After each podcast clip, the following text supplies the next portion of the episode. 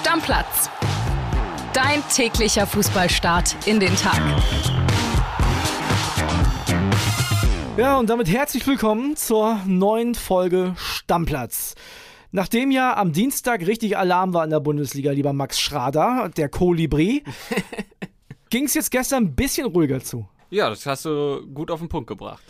Wir fangen mal an mit Borussia Dortmund, die ja bei Mainz 05 ran mussten. Und ich sag mal, so schön war das nicht. Der Kollege Jörg Weiler war im Stadion und hat Folgendes zu sagen.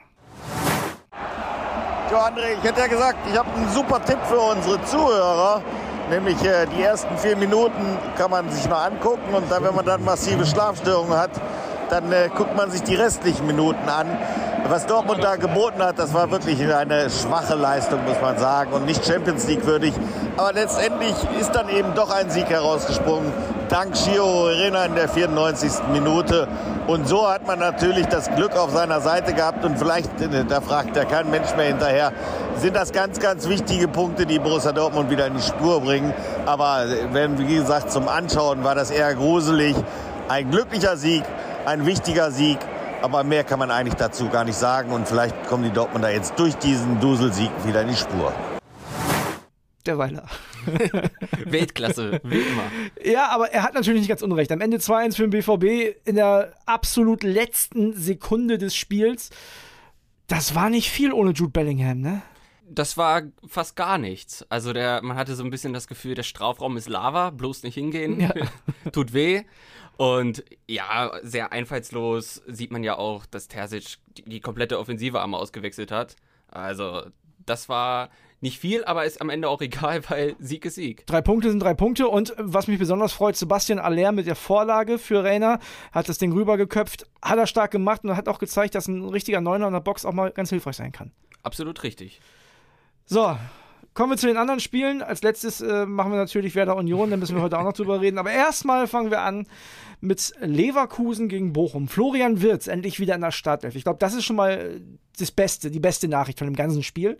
Und dann ging es auch tatsächlich ganz gut los für Leverkusen. Tabsoba mit dem Elfmeter-Tor nach acht Minuten war, glaube ich, unstressig, ne? Ja, und den hat er auch schön reingeknallt. Ja, also wirklich unhaltbar. So muss man Elfer schießen tatsächlich. Wenn ich immer sehe, weißt du, diese verzögerten Anläufe und dann irgendwie so halb hoch hingeschoben oder so. Nee, anlaufen und ab damit so ins Eck. Genau, volles Met und dann kann Torwart auch nichts mehr machen.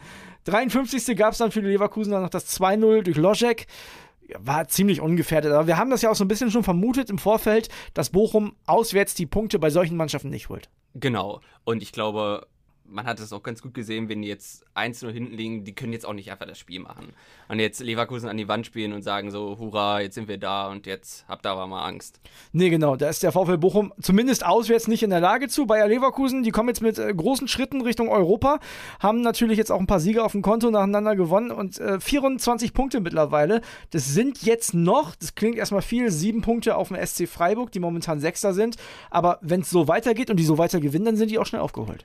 Ja, und vor allem oben ist ja alles sehr, sehr eng. Äh, Also wenn du einmal gegeneinander spielst, bist ja automatisch näher dran. Siehst du ja an der Partie Freiburg gegen Frankfurt. Da war ja die große Frage vorab, können die Freiburger das abschütteln? Ne, können die diese Klatsche beim VfL Wolfsburg, können die die irgendwie loswerden? Und ich glaube, die Antwort ist schon eher ja. Am Ende ist es 1-1 ausgegangen. Äh, Frankfurt durch Kolomoani, der hat auch einen Lauf in Führung gegangen in der 42. Gab dann aber direkt nach der Pause durch Ginter den Ausgleich. Und der SC Freiburg war schon einen Ticken dichter dran am Sieg. Also die haben das schon gut gemacht. Ja, und wenn man sagt, nur unentschieden, es ist ja auch Frankfurt.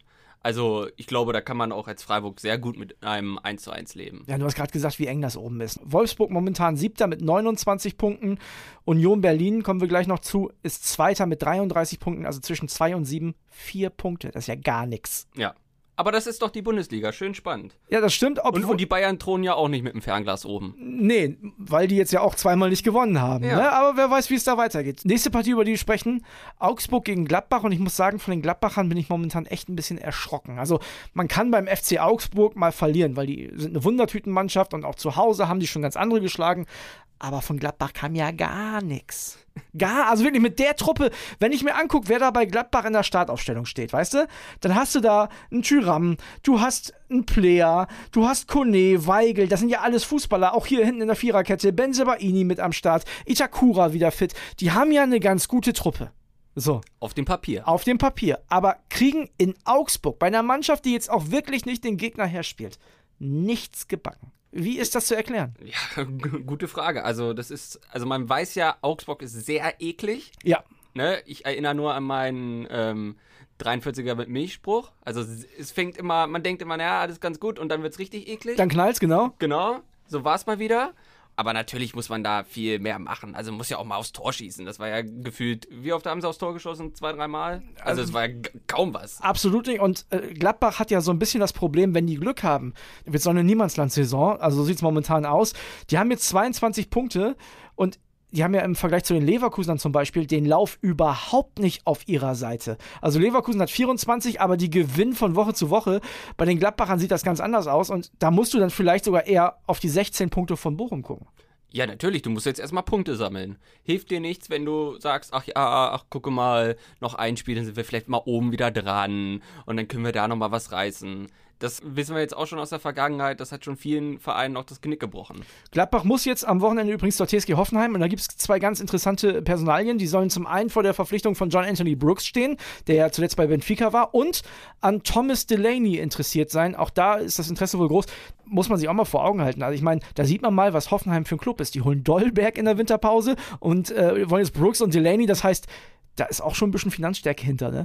Ja, aber ich glaube, das sind ganz gute Transfers. Also ich fand Brooks in Wolfsburg immer sehr stark. Ja, fand ich auch. Also ich habe auch nicht verstanden, dass der danach jetzt keinen ist jetzt auch klar, dass er jetzt nicht zu Bayern geht, aber wenigstens einen guten Bundesliga-Club gefunden hat. So Leverkusen-Dortmund meinst du? Ja, zum ja. Beispiel. Von daher, der wird schon die Defensive wieder ordentlich stabilisieren. Und Thomas Delaney, also kann ich aus Bremer Zeiten noch sagen, richtig, richtig guter Mann, einer, der auch ein bisschen Gras fressen kann. Ja. Ich glaube, das fehlt den nach dem Ausfall von Prömel auch so ein bisschen momentan in Hoffenheim. Und ich finde da ja gut, und das ist, das ist meiner Meinung nach echt das richtige Zeichen. Die sehen, das läuft momentan nicht so, wie wir uns das vorstellen. Nee, wir sägen jetzt mal nicht den Breitenreiterstuhl an, sondern wir gucken, was können wir verbessern. Und zwar alle zusammen. Und das ist vielleicht der Kader. Ist doch und eine dann gute hast Maßnahme. Du, hast du auch noch auf dem Konto drei Cent mehr als vielleicht andere so. Vereine. Genau. Dann kannst du natürlich auch einen Delaney holen und nicht ein polnisches Talent oder was weiß ich was. Genau. Also es ist schon, ähm, naja, aber sie setzen das Geld auch gut ein. Und Gladbach auswärts in Hoffenheim am Wochenende wird alles andere als ein Selbstläufer. Ja. Ne? Also wird auch da wieder richtig schwer. Ja, eine Partie haben wir noch. Äh, Werder Bremen, der deutsche Meister von 1965, 88, 93 und 2004. Das wird man so noch ein bisschen öfter von mir hören, denn neue deutsche Meisterschaften kommen erstmal nicht dazu. Gegen Union Berlin. Und ich habe ja gesagt, Leute, mir egal, Hauptsache die verlieren nicht. Bitte, wegen Killy. Ich brauche das echt nicht. Am Ende 1 zu 2, bevor wir auf das Spiel kommen, erstmal eine Sprachnachricht. Hallo André Albers, mein Lieber. Du, ich bin ja in Edinburgh und komme gerade vom Essen, was sehr schmackhaft war. Schmackhafter ist nur das 2 zu 1 von meinen Unionern bei deinen Werderanern. Ja, du und Ricardo, ich habe ja die Folge gehört, richtige Experten, die auf einen Werder Bremen-Sieg getippt haben. Tut mir leid, dass es am Ende nicht geklappt hat. Union, damit ja, der erste Verfolger der Bayern. Ich erinnere mich noch an Flo Wittes Worte in der großen Folge, wo wir unser Power Ranking gemacht haben. Ah, Union wird abstürzen, das wird nichts mehr. Momentan belehren meine Eisernen euch alle da draußen wieder ja etwas Besseren. Damit liebe Grüße aus Schottland. Ich freue mich schon, dich bald wiederzusehen. Drück dir natürlich trotzdem die Daumen, dass wer da drin bleibt, weil am Ende möchte ich solche Abende, an denen meine Unioner deine Werderaner schlagen, natürlich nicht missen. Küsschen. Ja, Kian Gaffrey, sympathisch, wie man ihn kennt hier bei Bild. Bescheiden, richtig guter Gewinner. Danke dafür. Nein, ernsthaft. Also, ich habe das gestern schon auf meiner Insta-Seite gepostet. Kian Gaffrey und Union Berlin, nicht schön, aber erfolgreich. Und so war es auch gestern wieder. Also Werder ist sogar in Führung gegangen durch Amos Pieper. Und dann denkt man ja, das könnte jetzt mal so ein bisschen Sicherheit bringen. Aber Pieper selbst verschuldet dann den Ausgleich. Und man hat das dann gemerkt, Pavlenka hat ein paar Szenen dabei gehabt, der Keeper, wo man dachte, boah, ey, du legst dir den gleich selber rein. Die Mannschaft ist nach wie vor individuell total verunsichert. Und dann passiert denen das, was dir halt gegen Union Berlin auf gar keinen Fall passieren darf. Die sind in Rückstand geraten. Ecke, Kopfball Behrens Tor, 46. Minute 1 zu 2, ausgerechnet Kevin Behrens, früher Werder U23 und als ich Stadionsprecher war beim SV Wilhelmshaven, hat er da gespielt, ja? Max macht mich traurig, der Kevin, ehrlich. Tja, tja. Und dann ist es klar, dann rennst du als Werder Bremen, die momentan eh nicht Selbstvertrauen ohne Ende haben, eine ganze Halbzeit einem Rückstand gegen Union Berlin hinterher, die dann auch kein Fußball mehr spielen wollen. Tja. Und so sieht das dann auch aus. Ja, das stimmt. Aber nochmal zu Behrens. Der war doch mal, als du Stadionsprecher noch damals warst, ist er doch komplett ausgerastet bei einem Tor. Ja, das, das war, da war ich sogar äh, als Radioreporter damals in Hildesheim. Das war so ein, so ein Pokalspiel, so ein, äh, ich glaube, niedersächsischer Landespokal war das. Und da ist er ausgerastet, ist dann in die Fans, also es war ein Auswärtsspiel, ist dann vor die Haupttribüne gegangen, hat so Handküsse verteilt und so. Also der war schon ein bisschen verrückt, der Junge. Aber äh, ja, macht, hat mich gestern auf jeden Fall richtig traurig gemacht. Ich mache mir Sorgen um Werder, sag ich dir ehrlich. Also gegen Union kannst du verlieren, keine Frage. Und wenn das Spiel so läuft, dann verliert nicht nur Werder Bremen gegen Union, weil Union eine Führung einfach unfassbar gut verwalten kann. Aber von Werder Bremen kam gar nichts. Also wirklich gar nichts. Ja, das klingt erstmal nicht so gut. Und wenn du schon sagst, sehr verunsichert, obwohl man in Führung ist und ein paar Flenker noch da so ein paar Dinger, ist ja auch klar, dass man das Köln-Spiel nicht einfach vergessen kann. Ja. Ist aber blöd. Ist richtig blöd, wenn Ja. du jetzt gleich mit zwei solchen Pleiten in die, sagen wir mal, neue Spielzeit einsteigst. Ich weiß auch nicht, ob so ein Heimspiel gegen Wolfsburg dir jetzt mehr Hoffnung macht, ehrlich Nee, gesagt. Also, nee. die sind ja momentan auch total on fire. Und wenn ich mir dann die Tabelle angucke, wer da die letzten vier Bundesligaspiele verloren, momentan 21 Punkte. Hab gerade gesagt, Bochum hat 16, sind nur fünf dazwischen. Ich mache mir Sorgen. Ich mache mir wirklich Sorgen und ich habe da große, ich habe es letztens schon mal gesagt, große 2021 Vibes. Da schien Werder auch schon sehr sicher zu sein, hat eine Hinrunde gespielt, die sehr ordentlich war und dann irgendwann nach einem Sieg in Bielefeld kein Spiel mehr gewonnen. Naja, und stell dir jetzt mal vor, du verlierst gegen Wolfsburg und dann musst du nach Stuttgart. Also, und dann hast du richtig Abstiegskampf. Da hast du Druck ohne Ende. Ja. So, und Stuttgart, ja, wissen wir auch, momentan auch noch nicht gewonnen, ne? Jetzt zwei Unentschieden geholt, Bruno Labbadia, aber so richtig erfolgreich waren die auch nicht. Also, ja, das kann schon in eine ganz ekelhafte Richtung gehen. Wären spannende Wochen. Siehst du auch so, oder? Ja, natürlich. Also hast du einmal diesen Abwärtstrend drinne, kriegst du den ganz, ganz, ganz schwer raus. Und ich habe die ganze Zeit gesagt, es ist ja eigentlich ein Vorteil, dass du eine englische Woche hast, weil du kannst schnell wieder was gut machen. Ja, du kannst aber auch in einer Woche gleich dreimal verlieren. Ja, das stimmt, aber ich glaube, die Leistung hat schon gezeigt, vor allem in den ersten zehn Minuten, dass schon mal im Kopf jetzt, dass man jetzt nicht komplett in den Boden versunken ist. Also, du könntest jetzt auch gleich nach zehn Minuten 2-0 hinten liegen. Nach so einem Spiel in Köln. Ja klar, aber ich sag dir auch ehrlich, ich glaube Werder Bremen, und das äh, wollen sie ja momentan noch nicht, hat Frank Baumann ja äh, auch explizit gesagt, muss qualitativ nochmal nachlegen. Weil, und dann, jetzt, das ist ja schon verrückt, jetzt gucke ich schon neidisch auf Union Berlin. Also ich finde nicht, dass die überragende Einzelspieler haben, aber die haben 20 Bundesligaspieler und die hat Werder Bremen momentan nicht. Und ich Ja, glaube das schon, dass du, wenn du fünfmal wechseln kannst, dass du 20 Bundesligaspieler brauchst. Ja, oder sagen wir mal mit Bremer Verhältnissen 19 oder So, 18. Das 18, würde, würde ja. jetzt schon reichen. Aber die Frage ist natürlich, was können sie denn investieren? Und also auch da nochmal, ne, ich will niemandem zu nahe treten. Mit Bundesligaspielern meine ich natürlich Leute, die konstant da ihre Leistung bringen können. Also es, es gibt immer junge Spieler, die möglicherweise ein, zwei, drei richtig gute Spiele machen, aber das nicht halten können. Das ist ja auch ist ja komplett normal. Ist ja komplett verständlich. Richtig, genau, aber ja. Werder Bremen hat keine 18 guten Bundesligaspieler.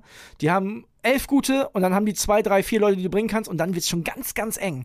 Und du sagst es gerade, ne? Also ich glaube, richtig viel möglich ist nicht und das wird wahrscheinlich auch das Problem von Frank Baumann sein. Also der wird jetzt nicht sagen, ja, ich will nichts machen, sondern eher, ich kann nichts machen. Der hätte auch lieber die Hoffenheimer Verhältnisse. ja, der, genau, Hoffenheimer Ach, Verhältnisse. guck mal, den Delaney, den hätte ich gerne, den Dolberg. Auch hinten brauchen wir mal, an, holen wir nochmal den Buchs. Ja, muss man schon ehrlich sagen. Und am Ende des Tages äh, sind das möglicherweise Konkurrenten. Gladbach könnte ja auch noch reinrutschen. Die haben halt einen anderen Kader zur Verfügung. Ne? Also, das wird spannend. Wir machen morgen dann ja auch schon die Spieltagsvorschau auf den kommenden Spieltag. Denn tatsächlich ist die englische Woche ja kurz. Ne? Äh, Wissen Ja, wir das ja ist doch alle. das Geile am Fußball. Zack, So. zack, zack. Genau. Und das geht jetzt erstmal ein paar Wochen so weiter. Also, wir machen Deckel drauf und morgen hören wir uns wieder. Ne? Nochmal Glückwunsch, Killy. Tschüss, bis dann. Stammplatz. Dein täglicher Fußballstart in den Tag.